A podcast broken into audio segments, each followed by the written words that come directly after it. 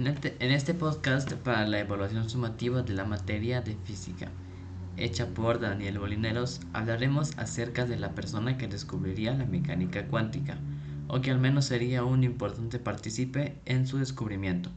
Y esa persona es Max Planck, que nació el 23 de abril de 1858 en la ciudad de Kiel.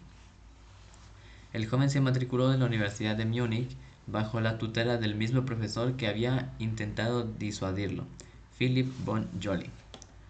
Planck se doctoró en física en Múnich. Su, su, tesis de doctorado que presentó con 21 años se tituló Sobre el segundo principio de la termodinámica. El científico fue más tarde profesor de física en la Universidad de Múnich, cargo que ejerció luego en las universidades de Berlín y Kiel.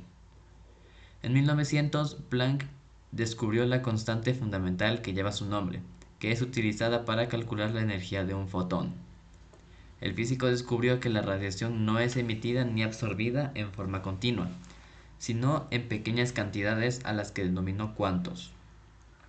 Poco después descubrió la ley de la radiación electromagnética, emitida por un cuerpo a cierta temperatura, denominada ley de Planck, que sentó una de las bases de la mecánica cuántica. El trabajo del físico alemán, que fue verificado posteriormente por otros científicos, permitió el nacimiento de un campo totalmente nuevo en la física. Gracias a los descubrimientos de Planck y su teoría cuántica, fue posible aplicar la física al mundo de lo infinitamente pequeño, un mundo muy diferente al de lo visible, regido por la física tradicional. En el mundo cuántico, un electrón ocupa simultáneamente diferentes puntos en su órbita, y al saltar de una órbita a otra, su trayectoria no puede predecirse.